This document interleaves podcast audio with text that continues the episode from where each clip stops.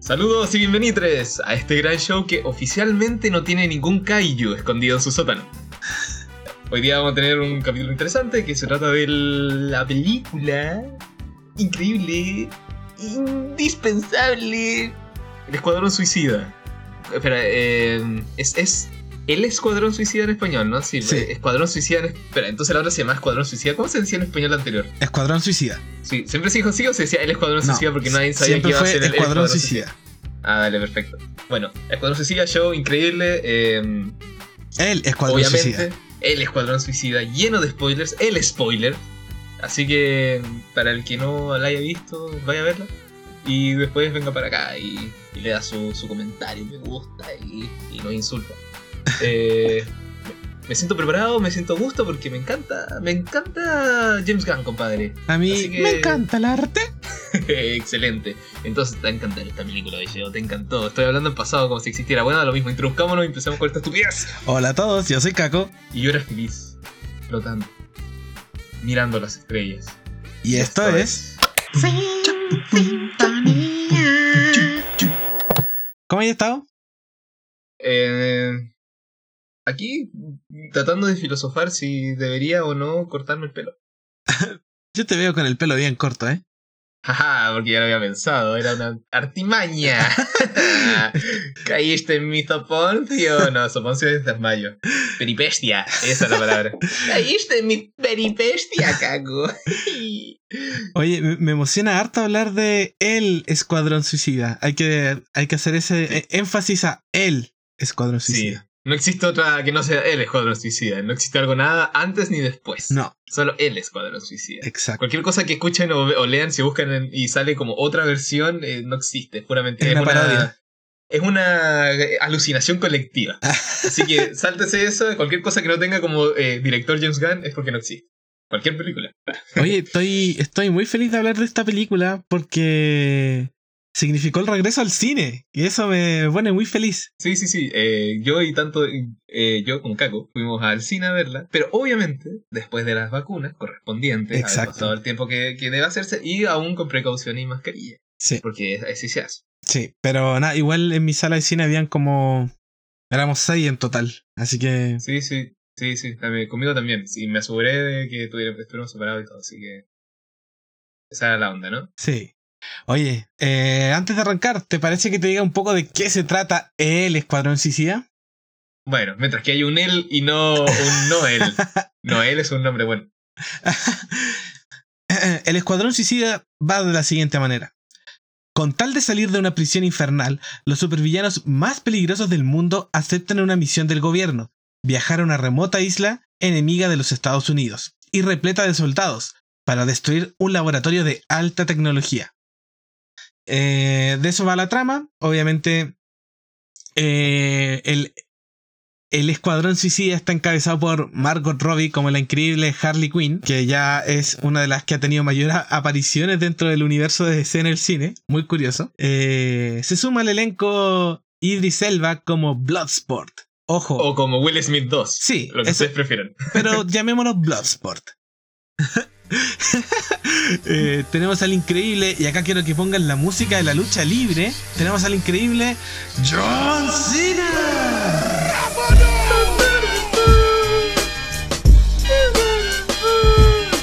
Lo tenemos como este lo tenemos como Peacemaker, un Capitán América quizás un poco douchebag. Que un poco, terrible douchebag. Em, tenemos el regreso de Joel Kinnaman como el general Rick Flag. A la increíble Viola Davis como Amanda Waller, Ídola. ídola. Y de nuevo se suman a este gran elenco Daniela Melchior como Ratcatcher 2, David Dasmalchian como Polka Dot Man y el tremendo, increíble Rocky Sylvester Stallone como King Shark.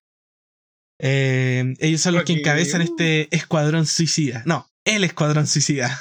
Eso, eso. No sé qué estás hablando. Si no hay un él antes de Escuadrón Suicida, no creo que estás equivocándote. Así que. Eh, Em, ¿Por qué? ¿Desde cuándo la Margot Roy encabeza el Escuadrón Suicida? A, a menos que estés hablando de la, de la como del, del. ¿Cómo se llama esto? Del. Como del tema en general, o sea, del nombre, ¿no? Como de la idea. no, solamente la Porque mención- como el. La, la, la Porque es como el. Dale. No, no, porque el líder es el Bloodsport, ¿no? Sí. Supuestamente, según la película. No, pero estoy Pero hablando- obviamente la cara más reconocible es la de Harley Quinn. Claro, por eso, por eso la que- menciono primero. eh, y, Sí, por eso, eso voy. y porque en, Quiero saber, quiero saber tu punto de vista, compadre. no, y porque en realidad es la. Yo creo que también es uno de los protagonistas. Es una de las protagonistas de esta película, en el fondo. Es una de las que más tiene Sí. tiempo en pantalla. Entonces, la quise mencionar primero también por un tema de. Eh, que conecta con la película fantasiosa que, No sé qué estás hablando. que vimos en el año 2016. Y, y en el fondo para recalcar que es una de las de uno de los personajes que ha tenido más aparición en, en el universo de DC. En el cine. Sí, sí, entretenido. Soy... Porque es un personaje entretenido y Margot Robbie está haciendo un super trabajo con ella. Así que se lo merece. Sí, totalmente. Eh, bueno. Com- como ya te dije en el cast, hay, hay caras conocidas. Eh, está Harley Quinn, está Rick Flag, Amanda Waller, está también Capitán Boomerang, interpretado por Jay, eh, Jay Courtney. Eh, Que descansen en paz, que compadre. descanse en paz. Estos eran los personajes que, digamos, que retoman de la primera película. Porque esto es una especie de secuela, pero al mismo tiempo reboot. E- Es complejo de explicar, así que eh, por me agradó mucho que James Gunn tomara los personajes como que ya se conocieran. Estos cuatro. Así que Sí. está bien y, Sí, porque al final todos lo conocíamos. Claro, y le- y- sería una tontera hacerlo o no. y, y le da coherencia al, al universo de ese. La idea es simplemente es como no hacer, no hacer sentido de que perdiste el tiempo viendo esa película. Y la gente le gustó, va no va a sentirse mal de que la hayan como quitado, ¿no? De como la, De la línea- mundo. Sí. Tempor- sí. Así que eh, creo que sí, a, a pesar de que quizás puede ser un poco confuso, Ujú. yo creo que fue la mejor opción que tomaron y la hicieron re bien. Así que bien por él. Sí, por él, totalmente. que sé. Em, bueno, ¿para qué te voy a preguntar si te gustó? Asumo que te encantó. Me reencantó. O sea, desde que sabía que James Gunn iba a aparecer, no trato de no darme siempre expectativas, pero con James Gunn digo, "Oh, ojalá que, que haga lo que siempre hace.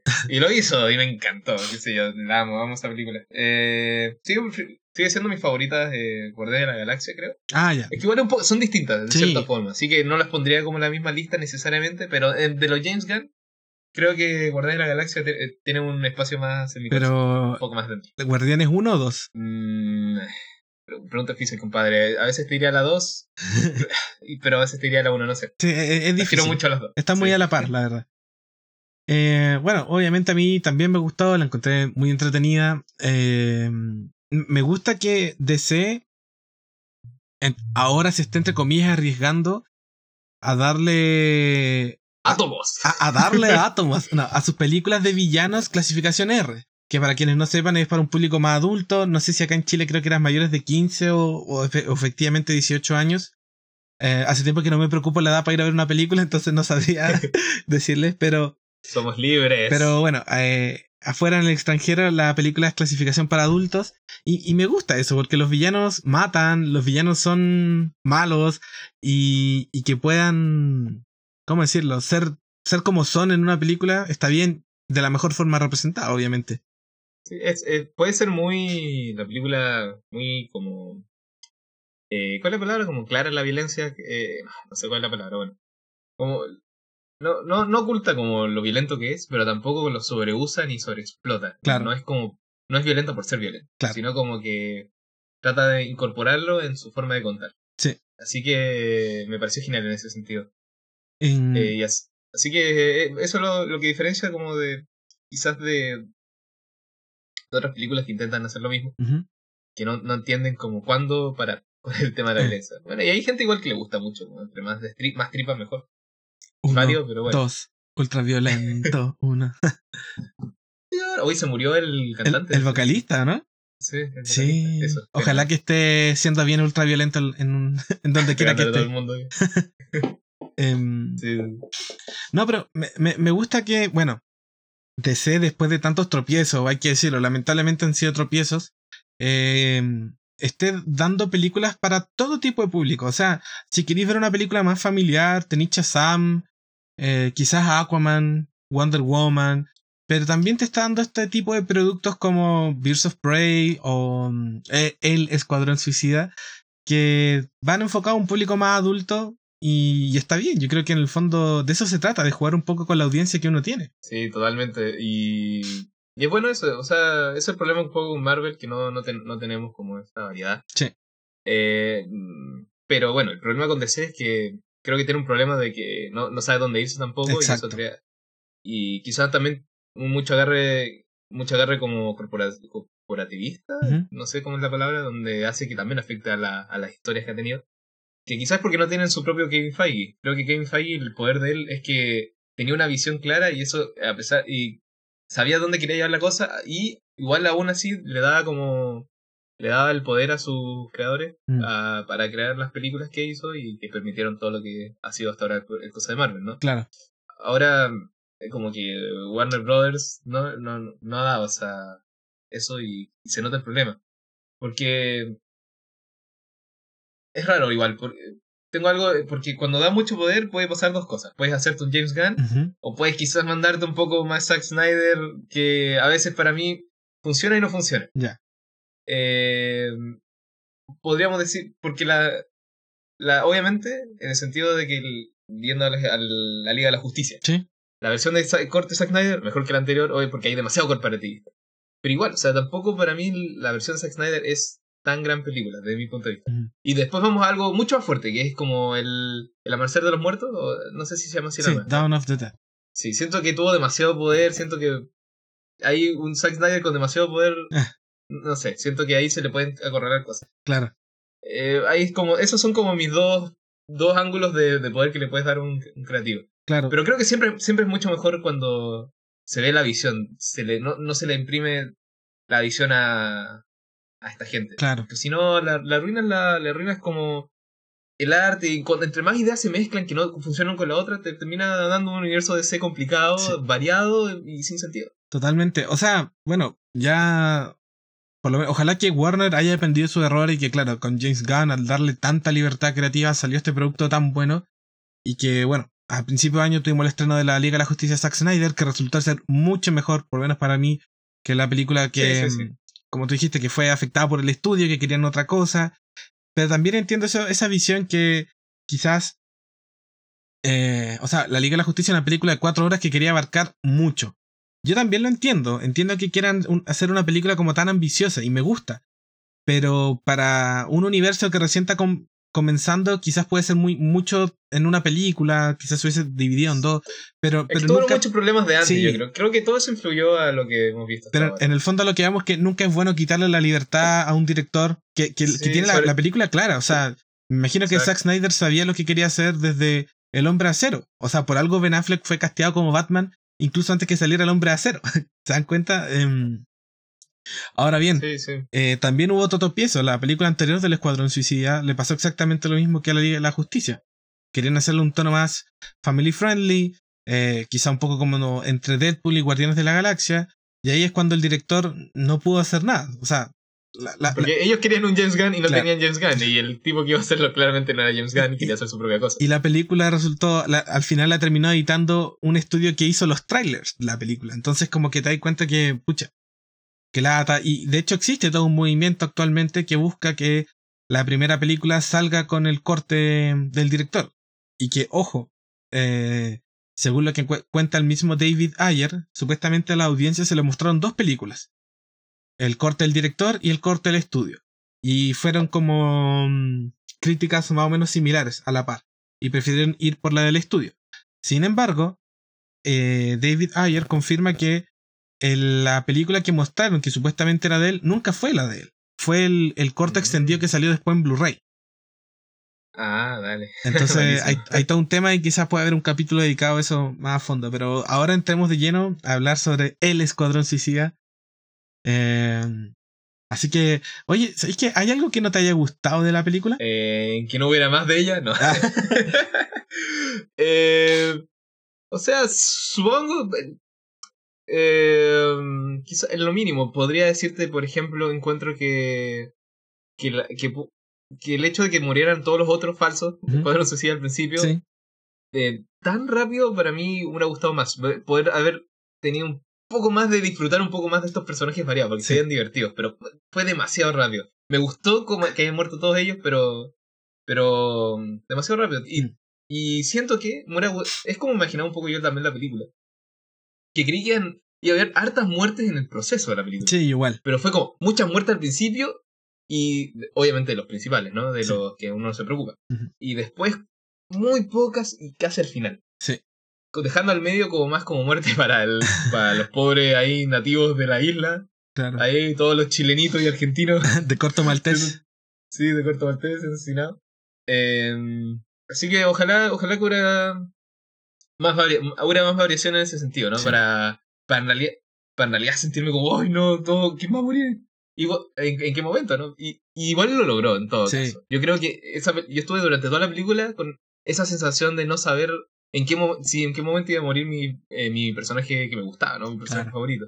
Y creo que ese es el- eso es lo que hay que buscar. No, no, no sentirse seguro de que tu personaje va a lograr hasta el final, ¿no? Claro. Porque eso, eso, porque eso es lo que siente el personaje en sí. Y eso es lo que debe sentir el espectador. Y cuando una película, una serie, un- una obra de arte en general logra eso, eh, es un trabajo increíble. O sea, de hecho, la misma campaña publicitaria de la película te decía así como no te apegues mucho. Porque era obvio. O sea, mira, yo no puedo estar más de acuerdo contigo con respecto al inicio de la película, que me funciona mucho que al final hayan sido dos equipos y que uno fue para distraer, porque eso es muy Amanda Waller.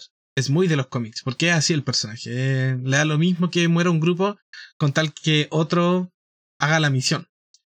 Eh, pero sí me hubiese gustado que las muertes de estos personajes hubiesen sido durante toda la película. O sea, a mí personalmente me gusta el personaje de Capitán Boomerang. No tanto el actor, pero sí el personaje. Quizá me hubiese gustado verlo morir a mitad de la película.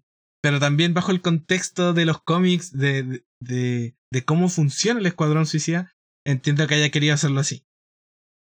Mm. Dale, dale, dale. Pero Sí. en el fondo, eh, James Gunn es un tipo muy creativo. Sí, o sea, igual no, igual es de todo lo que decimos, igual puede ser muy difícil. O sea, Sí. no- nosotros decimos como después del hecho y todo, pero a veces es un problema. Poner muchos personajes puede ser un problema de fondo. Claro, de tirar, así que eliminar como el- si vas a tener mucho y eliminas como todos los que en realidad no quieres ocupar y enfocarte en, lo- en los pocos que quieres enfocarte, igual es importante. Quizás Mm. en la siguiente pueda hacer un poco más eso James Gunn se Sí. a mí, ¿no? si es que lo va a hacer. sí, yo creo que sí. Porque hubo, a pesar de que hubo problemas de, de en la taquilla. ¿no? Donde no, no ganó lo que supuest- supuestamente ha ganado, el hecho de que haya tenido tan buena crítica y quizás el hora en boca en boca fue poco por el hecho de que no la gente está yendo mucho al Claro. cine, por el, el tema de confusión con la otra película, qué sé yo.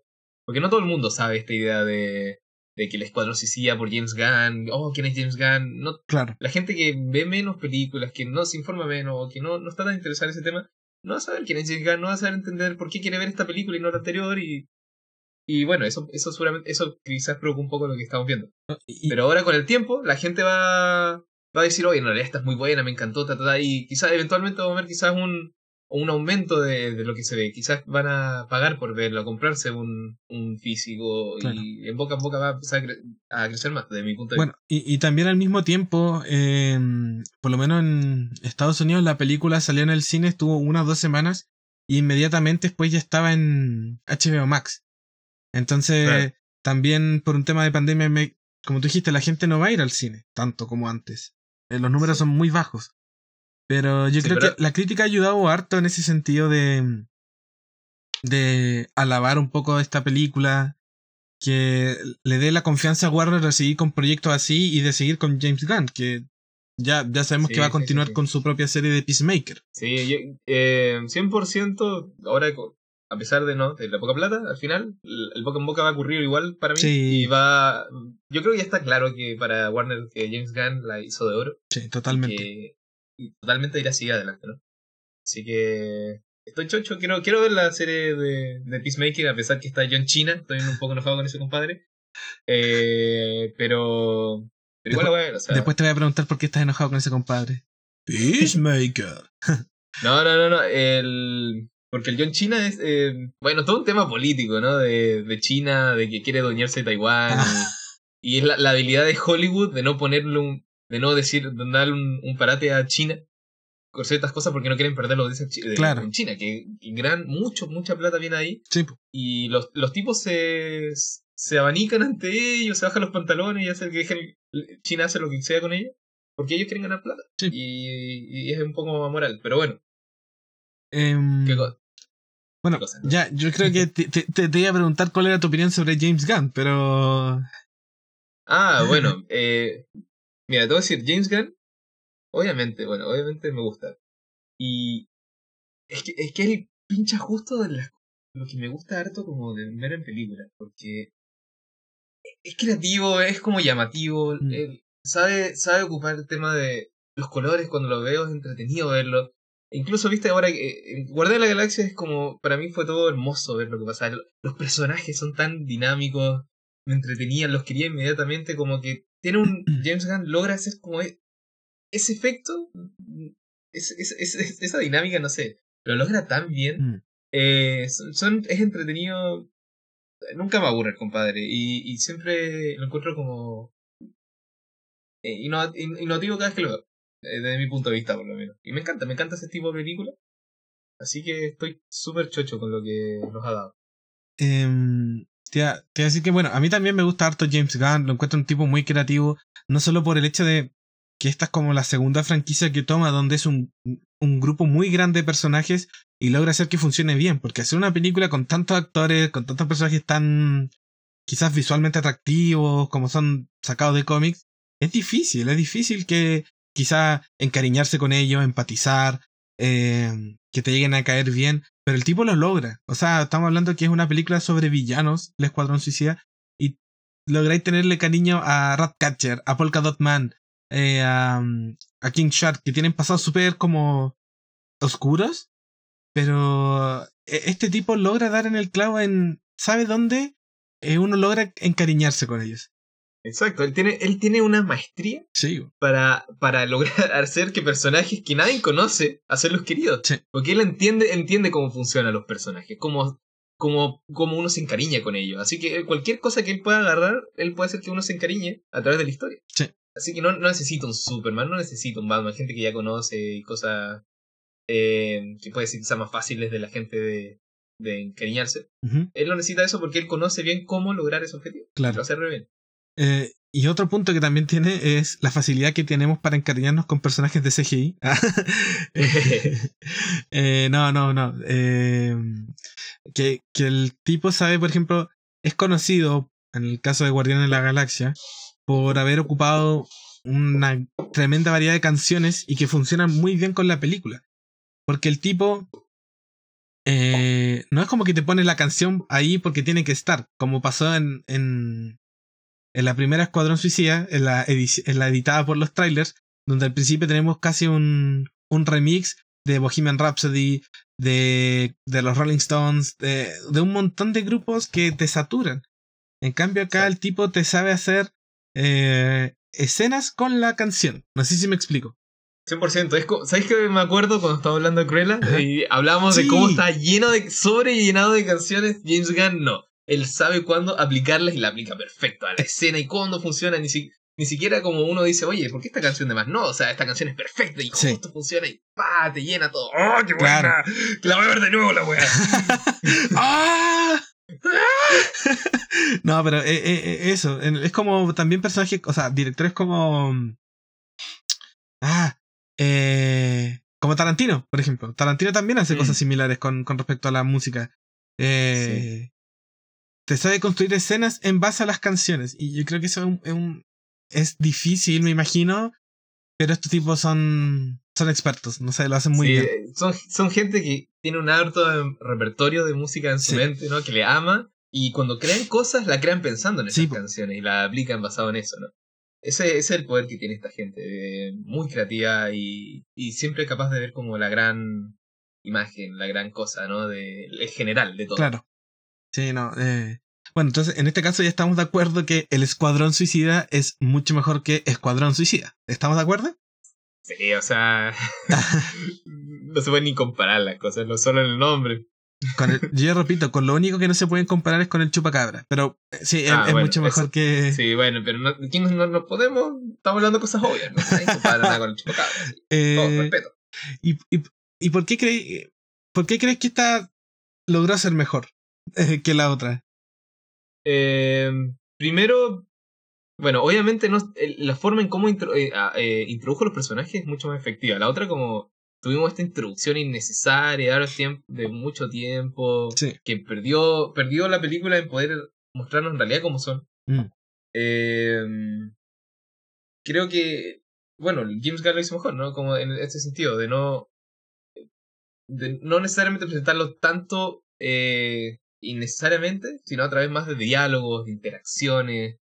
Eh, los que en realidad iban a morir rápido, en realidad ni siquiera los presentó. O sea, no les- igual, que lo, igual que lo otro, no fueron presentados al principio porque murieron. Pero eso, eso es una cosa importante. Se sienten real las interacciones entre ellos, como que uno le gusta ver cómo, cómo interactúan entre ellos. No, no, no siento que fue tan poderoso eso en la, en la Escuadrón Suicida Normal. Eh, La historia era clara, o sea, otra cosa importante. Claro. Eh, uno entendía inmediatamente qué tenían que hacer y por qué tenían que hacerlo y no te parecía nada demasiado como, ya, y por qué, y esto, y, la, y de ahora está en novia, ahora la novia está bailando como Shakira, y, y demasiado... la, poder- la no sé, Enchantress, como- la de cara de Levine. Sí, y, y ellos, y no es como que, man- y más encima, como que en la primera banda en Escuadrón Suicida, de gente como ni siquiera es tan poderosa en un mundo de Batman, Superman, a, a destruir a esta tipa como que va a destruir el universo. Y mira, y ni siquiera mueren. No son tan suicidios después de todo. más encima, más en- eso, eso es una otra cosa súper importante. Mientras que tanto en el escuadrón, el Escuadrón Suicida es una misión como muy clara y entendible. Que es como, vayan y ah, era, eh, no sé, era destruir el proyecto, ¿no? Antes Sí. de que funcione.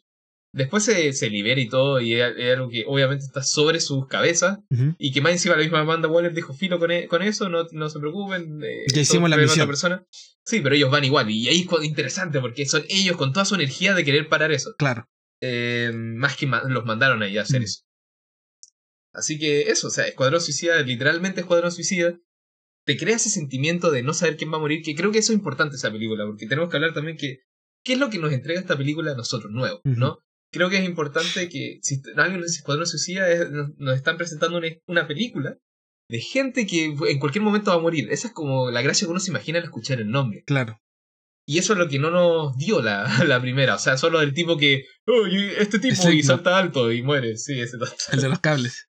Sí. Y más encima, mira, otro. Eso me acuerda cuando el tipo, el Rick Flag, dice: Esta es Katana, ella es mi. Mi guardaespaldas. guardaespaldas, ella protege mi espalda, eh, ella tiene la espada de su, de su amante, toda esa onda. Sí. Una introducción larguísima, Sí. nadie le importa, no, así no se introduce, es como pura exposición. O sea, bueno, Que- yo, yo siento que también está en parte, al existir la primera de de Escuadrón Suicida, tiene la suerte de, de que en el fondo mucha gente ya como con solo haber visto la primera o por el nombre ya sabe de qué se trata.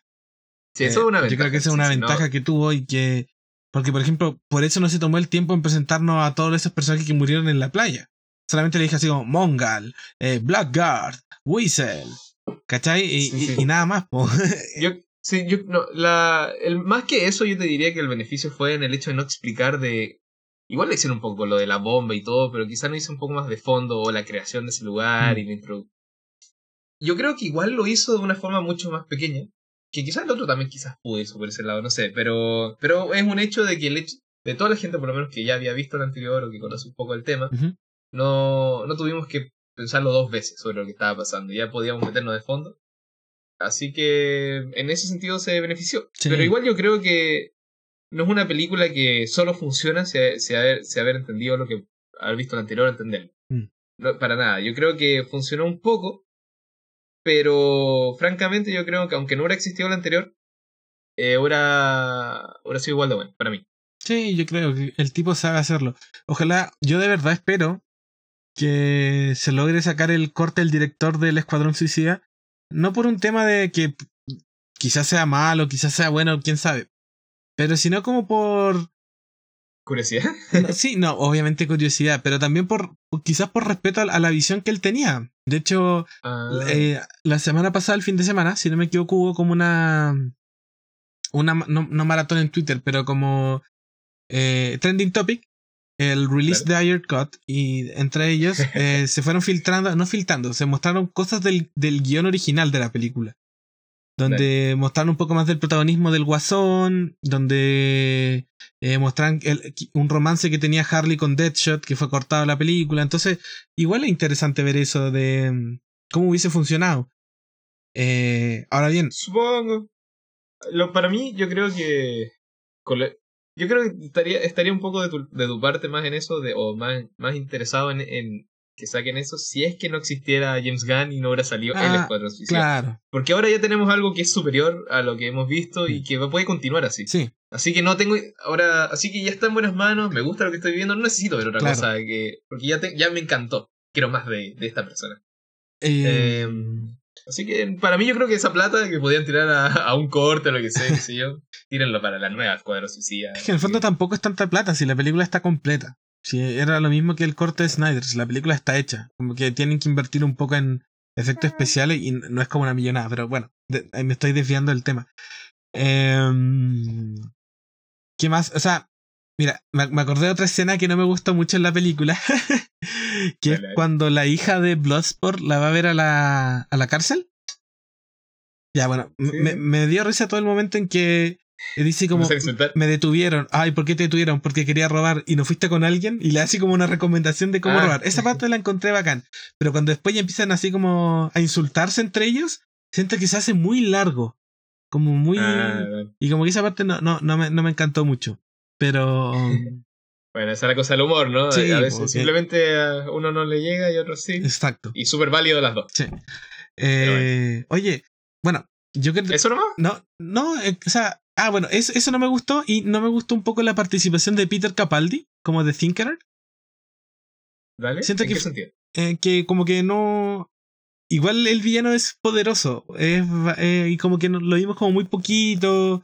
Me, me gustó su muerte, obvio que sí, me gustó la relación que le hicieron con Starro, pero siento que igual fue desaprovechado. En el sentido de ah, que el tipo igual es- de verdad es poderoso y como que lo aterrizaron harto. Pero ya eso son Mm, cosas mías nomás, pues no... mm, No, nada, nada que hacer en ese sentido. Eh, sí. Pero por ejemplo, cosas que me gustaron mucho en esta película fueron los, obviamente los personajes. Individualmente creo que son un, un tremendo equipo el que eligió James Gunn. De personajes igual poco conocidos dentro de los cómics. O sea, yo creo que nadie en su sano juicio hubiese elegido, no sé, a Polka Dot Man. O a Ratcatcher, quizás. Y Sí. acá James Gunn los eligió y lo hizo ver en pantalla muy bacán y fueron personajes muy queribles. O sea, yo te diría que entre... Mi uno de mis favoritos. O sea, son mis favoritos. Sí, esos po. dos incluso, sí.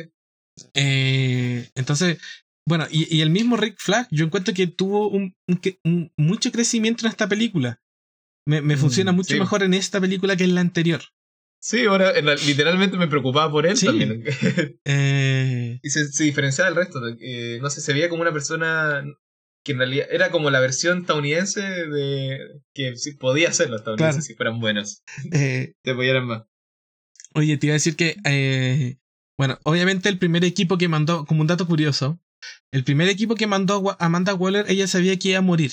Y por eso ella también Sí, sí, mandó a Rick Flag y a Harley Quinn.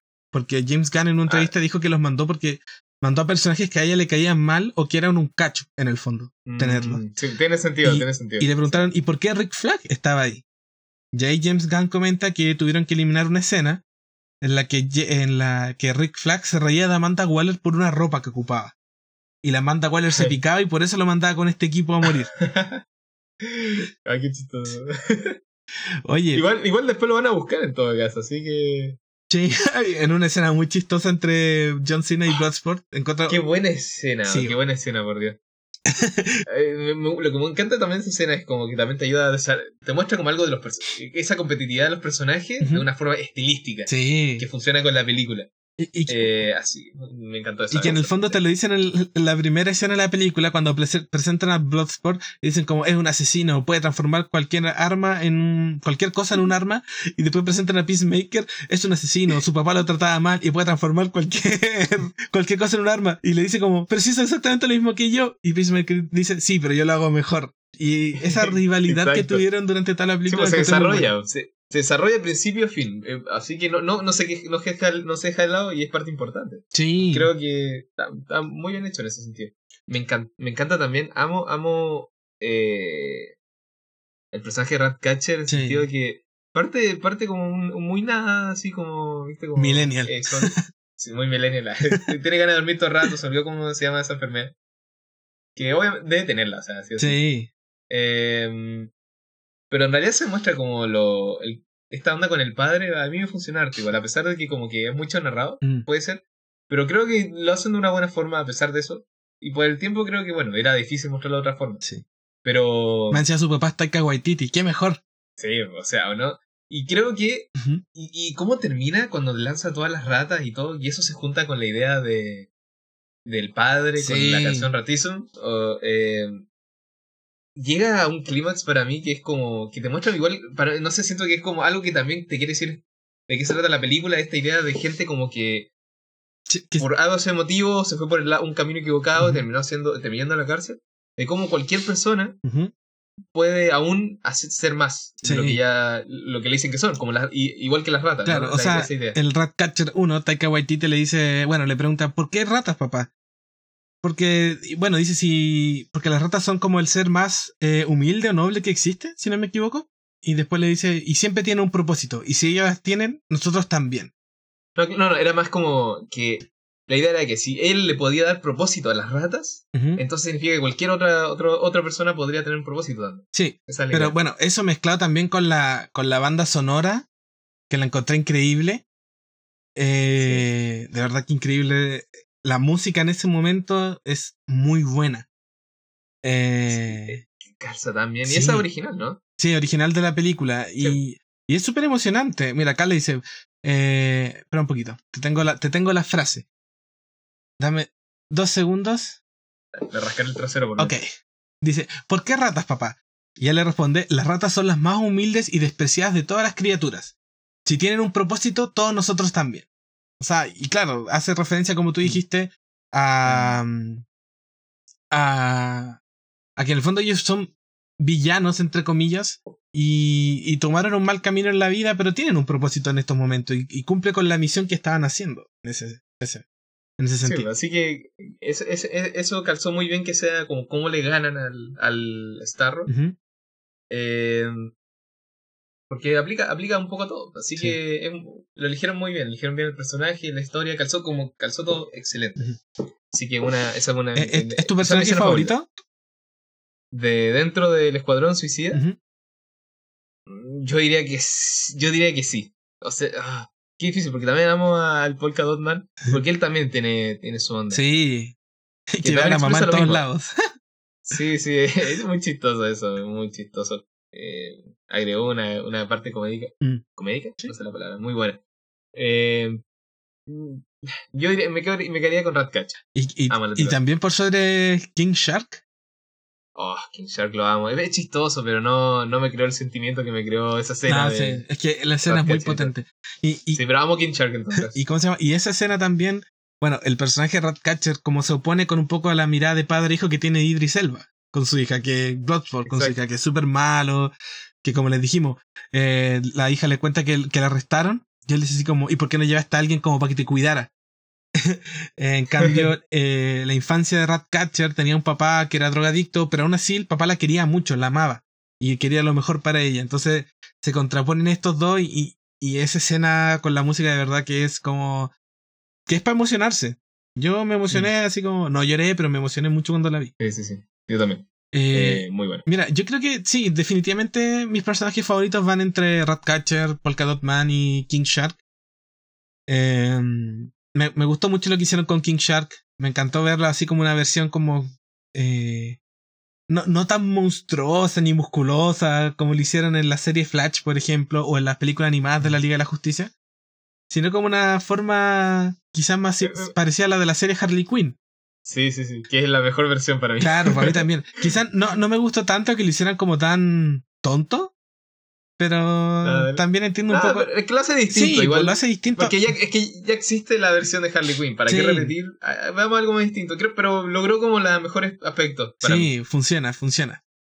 Sí, sí. Eh, y, y creo que también la escena que tiene cuando dice que no tiene amigos o cuando está en el acuario me funciona súper bien con él. Eh, Sí, sí. Ningún personaje quedó como con falta de, de algo de él. Más, más- un poco más. Entrarse dentro. Pues, ah, entrarse dentro. la redundancia, digan. Eh, pero eso, como que todos fueron vistos de alguna forma u otra. sí, Aunque quizá- algunos quizá un poco menor, pero. Pero ninguno se sintió como que, bueno, me dio lo mismo. No es como el Slipknot. el- escala cualquier cosa. Pues a nadie le importa ese tipo. Pero bueno, eh, así que. Una, una delicia, todo. un deleite ver a, to- a estos personajes Un en pantalla. Bueno, como Sí. otro dato curioso, si ya llega hasta acá también con spoilers, eh, James Gunn afirmó que los únicos dos personajes que siempre para él estuvieron a salvo en la película fueron Bloodsport y Harley Quinn. Eh, los demás, de hecho, Mm, había un borrador en la que Ratcatcher moría y Polka Dot Man vivía. Pero al final Oh. se inclinó al revés. Loco. Em, Oye, ¿sabes qué? Eh, ¿no, ¿No sentiste como que la película ten- o sea, hacía mucha alusión a, la invasión gringa que hacen en, en- en todos los Ah. países? Sí, sí, 100%. eh, Me encantó, eh, francamente me encantó eso. De, de ver. eh, Se da, un, se da un poco más como esta idea de. de un poco más realista a lo que en realidad los gringos usualmente hacen. Claro. No tanto lo que ellos, a lo que a ellos les gusta creer que son. Sí. Que es ir un, invadir un país y dejar la cagada, ¿no? Eh, y nos muestran a través de cómo matan al azar, ¿viste? Matan a todo el equipo que los iba a ayudar en realidad a este de, re- rebel- de rebelión. Claro, de hecho, la, sin, sin siquiera preguntarla. la, la Solsoria era Ah, No me acuerdo. la, la que ayudaba a Rick Flag, dice así como, ah, Sí, típico sí. americano. Llegan y disparan sin ni siquiera preguntar. Exacto, e- e- exactamente eso. Eh, así que, y más encima vemos que después que eh, los mismos estadounidenses eran parte del proyecto. Sí, o sea, y querían, y Eh, fueron ahí solo a destruir esa parte. Era para lavarse las manos, para que no, no Sí. tuvieran culpa. Sí, sí, así que eso me encantó en ese sentido porque se siente real, como, sí, efectivamente son así. Bueno, después tenemos la, como es gringo igual, igual tienen que los gringos salvar el día de nuevo, con los mismos tipos, mostrarse la tele, que la tipa dijera, ellos son héroes y toda la onda, ¿no? Pero, igual, a pesar de eso, igual son los personajes principales, sea, Mm. tienen que ser héroes a pesar de todo. Así que... eh, no creo que haya sido suficientemente fuerte ese mensaje, pero creo que estuvo ahí y se mostró. Eh, Lo encontré piola, hace que la película no sea no sea tan básica. Claro. No verdad. que- Yo, yo estoy de acuerdo. bien. O sea, definitivamente está este mensaje invasivo que tiene Estados Unidos con cualquier país. Eh, más para intereses propios. Eh, sí, siempre. Eh, te iba a preguntar porque, bueno, eh, ya comentamos que la película es clasificación para mayores de, digámosle, 18 años. Se podría traducir así. Eh, y, y funciona muy bien. Y creo que, no sé si tú estáis de acuerdo que Birds of Prey como que abrió las puertas para que Warner dijera como, ¿sabéis qué? Las películas de superhéroes o basadas en cómics, novelas gráficas, puede ser para todo público. Puede haber algunas que sean para un público mm, más family friendly, otro para un público infantil, otro para un público más adulto. Eh, y yo personalmente, no sé si tú sientes lo mismo, encuentro que Birds of Prey fue la película que en parte abrió eso. Que ya fue como, haz lo que quieras. Mm, Dale, en ese sentido puede ser que haya... Bueno, obviamente Paréntesis, fue pa- antes, paréntesis. Más allá si, si, si al final te terminó gustando Birds of Prey o no, eh, independiente. Sí, sí, entiendo, entiendo exactamente lo que estás diciendo, sí. Eh, ahora habría que pensar, o sea, no, yo no estoy tan informado en el sentido de decir, bueno, que ya la cosa de James Gunn estaba en proceso mientras que se está haciendo Birds of Prey o fue después. Sí, Fue después de Birds of Prey. Fue cuando Eh, Disney lo echó. O sea, fue justo en ese, en ese periodo. Eh, yo creo que, mira, se estrenó Birds of Prey, pasaron un par de meses y contrataron a, a James Gunn para dirigir la película. Ah, dale, dale. Yo creo que fue como muy, muy seguido, pero Birds of Prey igual se desarrolló mucho antes que James Gunn llegara a Warner. Eh, dale, te entiendo. Sí. Mira, puede ser, puede ser lo que estás diciendo, porque obviamente fue el primero. Sí. Pero yo te diría, en realidad, más que Birds of Prey, yo te diría que Deadpool hizo un mucho mejor trabajo en ese sentido de, de que una película con R puede hacerte ganar mucha plata más que Birds of Prey, porque Birds of Prey tampoco fue la gran cosa. Claro. ¿Me entiendes? Como en, en términos de quiero, sí. Mm. o en crítica. Así que... Bueno, quizá, quizá incluso para Warner fue la misma película de Joker. po. Joker también era pa- dirigida para un público adulto. Exact- exactamente, eso te- esas si- películas que... Si me pongo a pensar, yo creo que fue Joker un poquito más que of Prey. Pero, yo- pero esas dos igual estuvieron a la par. Eh, Sí, Guasón eh, salió en ahora. Joker, Joker un poco distinta en, el sentido de que es más centrada en, dentro de su propio mundo. ¿no? Claro. Y eso, eso, eso hace quizá más distinto. Pero cuando hablamos de qué abre puertas, el dinero abre puertas. Sí. Y para, y para que esta, las películas estas te, te permitan decir ya, hazla, es porque tenemos que ver que en realidad ganan dinero. Y eso lo vimos con Deadpool, Ujú. también con Joker. Sí. Dos películas de superhéroes, eh, distintas, totalmente distintas, pero que, que te hacen ganar plata. Mm. Eh, en ese sentido, no, diría que Birds of Prey puede ser. Puede ser. Por lo menos quizás gente que le gustó y todo, pero O puede en ser el que- sentido de plata o- y éxito, no tanto. Es que yo creo que, mí. en el fondo, bueno, ya mejor yo creo que era nombrar a Joker más que Birds of Prey. Pero Birds of Prey siguió esa línea. Como de, de dar como una libertad en el fondo de. No tiene que ser un producto para niños. Y yo creo Dale, que, dale. que me gusta mucho a mí eso, que mm, te lo repito, lo dije en un principio, me gusta que haya variedad. Eh, Obvio, que- 100%, sí. Porque, por ejemplo, a mí me encanta Marvel, te lo puedo admitir, pero también te admito que la mitad de sus productos son copias de cosas que ellos mismos han hecho. Entonces sería bacán. eh, y encuentro que Oh, las sí, series, 100%. a pesar de no ser, a pesar de ser para un público familiar, han logrado distinguirse de eso, separarse un poco. A su propia manera. Sí, sí, sí. Entonces encuentro que si DC quiere seguir en la línea de, de películas como con villanos o, o, o una, una o una tercera película del Escuadrón Suicida con clasificación R, yo le voy a decir bienvenido o bienvenida, eh, porque en realidad me quiero ver más cosas así.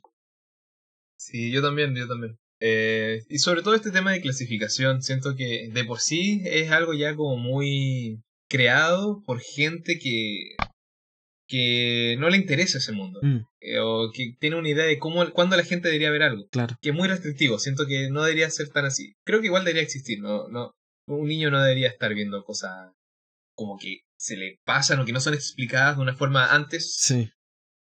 Eh, por algo más familiar, en un lugar más como seguro. Mm, Pueden crear malas ideas en general, no sé. Igual eso es discutible, incluso así. Eh, pero creo que el límite, por, por lo menos por ahora, creo que el cómo está establecido debería ser distinto, debería ser mucho más amplio. Lo, debería, niño debería, no debería solo creer que todo funciona a través de flores y mariposas, claro. porque que es algo que ya hemos hablado, ¿no? Que los niños también experimentan el mundo igual que nosotros. Y el mundo hay violencia, hay muerte. La- se ve a diario, no solo no por la noticia, o quizá incluso por mismos animales, insectos. ¿Me entiendes? Así que, bueno, son cosas que la gente quiere, quiere omitir. Por algo se omitir. Y así las cosas están como están. Pero bueno, nada, Mira, ahí está mi, mi idea. yo, yo siento que va, va de la mano nomás. Eh, ¿Tú creéis que eh, Warner debería seguir dándole libertad creativa a, los, a sus directores?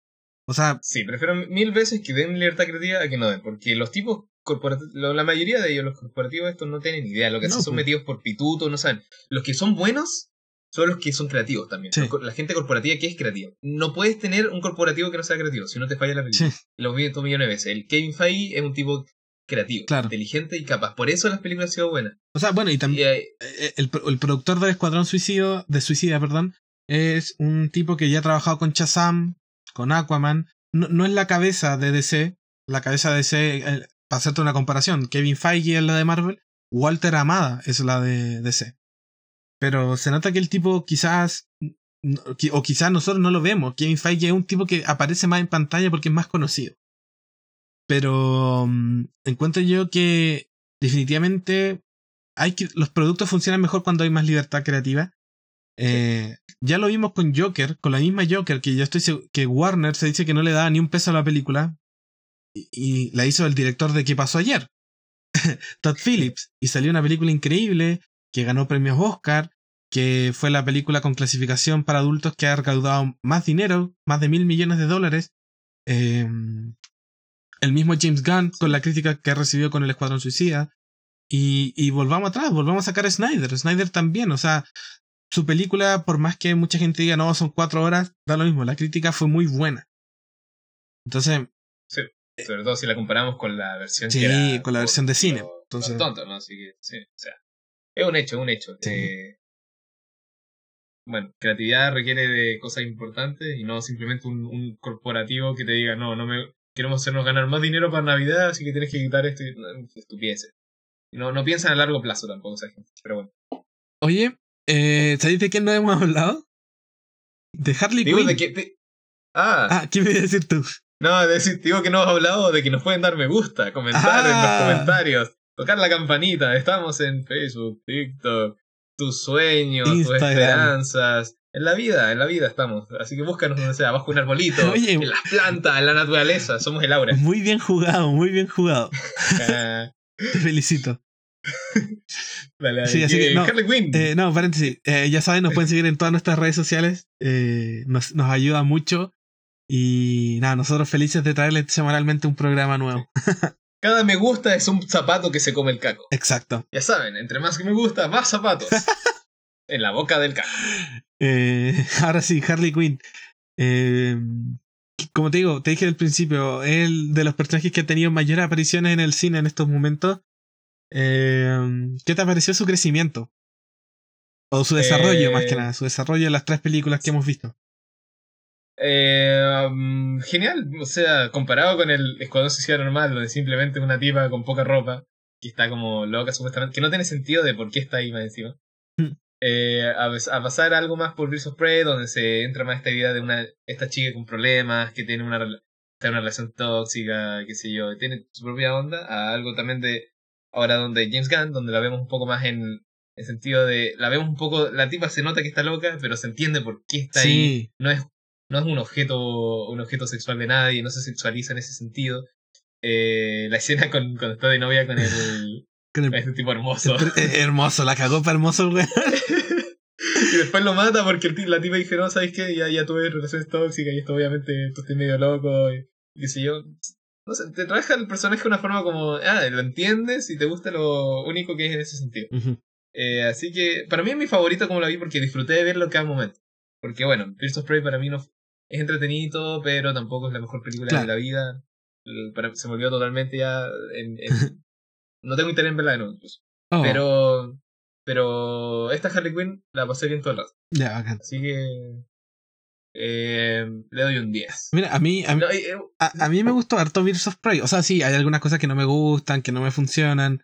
Pero encuentro que en cuanto a desarrollo de personaje como Harley Quinn está muy bien hecho. Y, y que ahora la tome James Gunn también le da otro aire y que va de la mano con lo que ya vimos en la película anterior. Eh, y siento que Margot Robbie también ya es una con el papel. eh, y el papel es suyo. Entonces me gusta. Eh, no sé, me gustó harto su personaje en la película. Eh, me, me encantó la escena en la que muere Milton, este chofer que tenían.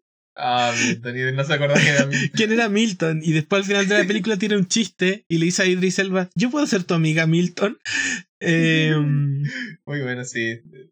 encuentro que está muy bien desarrollado y de verdad me, me encantaría seguir viéndola en el cine.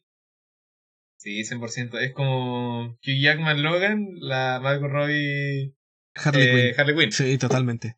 Sí, sí, así que está bien, me gusta, me gusta. Ojalá que continúen como con esta cosa de de ponerla en buenas películas. Mira, yo, Porque cuando una mala película no, no brilla tanto. yo siento que...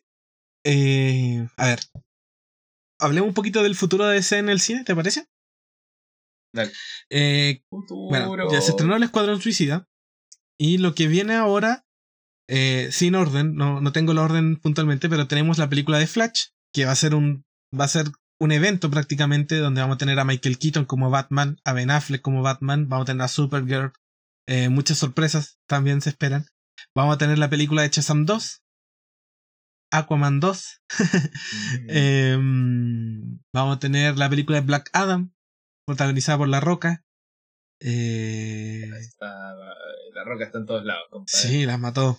Tipo, bueno, por algo es uno de los actores mejores pagados. Eh.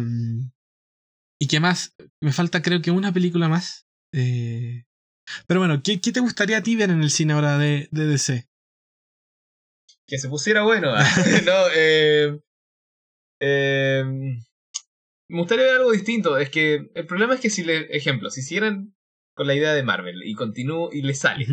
Después estaríamos viendo como exactamente lo mismo y no es la onda. Lo bueno es que estén fallando tanto en el sentido de que tratan de hacer algo un poco más arriesgado. Claro. Y tenemos cosas como el Escuadrón Suicida, Mm. el de James Gunn. Eh, en ese, o Joker. Eh, Marvel nunca está haciendo eso, Claro. ¿cierto?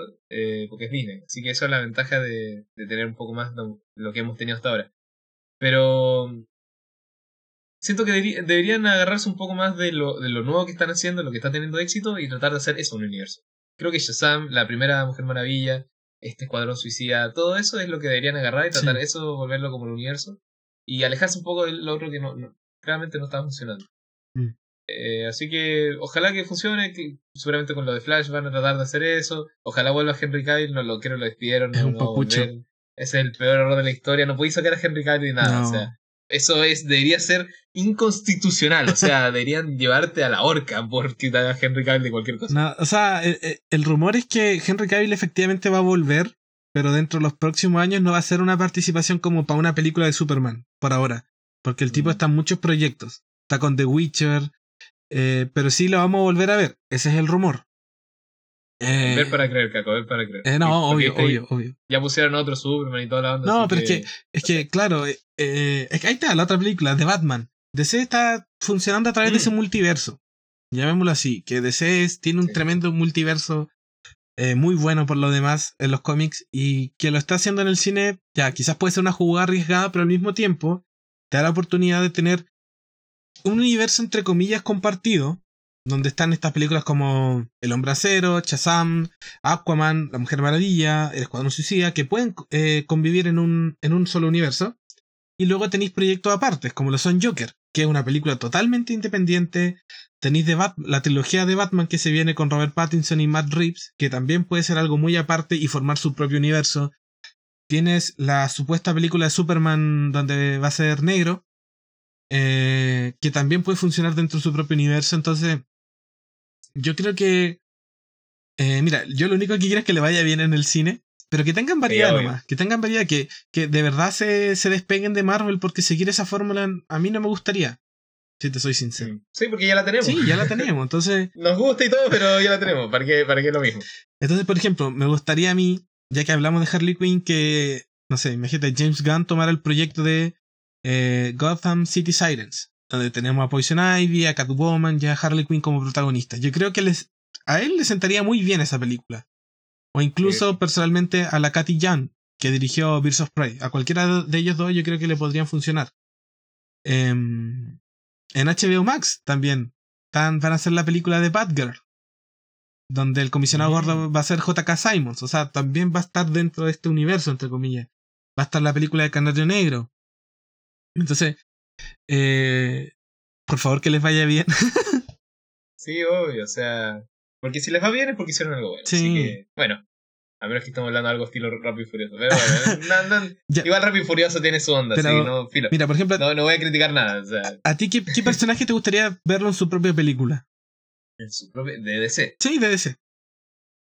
Eh, O una secuela que te gustaría ver o algo así.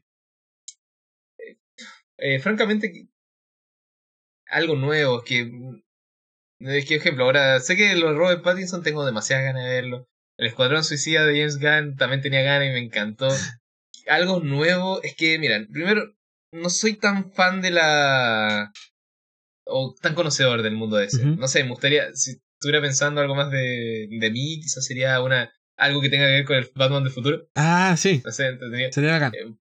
Personaje entretenido eso. Y que Eh, también puede funcionar, yo creo, en este Sí, universo. Obvio.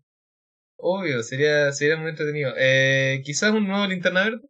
Es un personaje entretenido, por así decirlo, por lo menos el poder. Así que estaría interesante. No sé tanto del Green Arrow. Medio que, medio que es medio meh.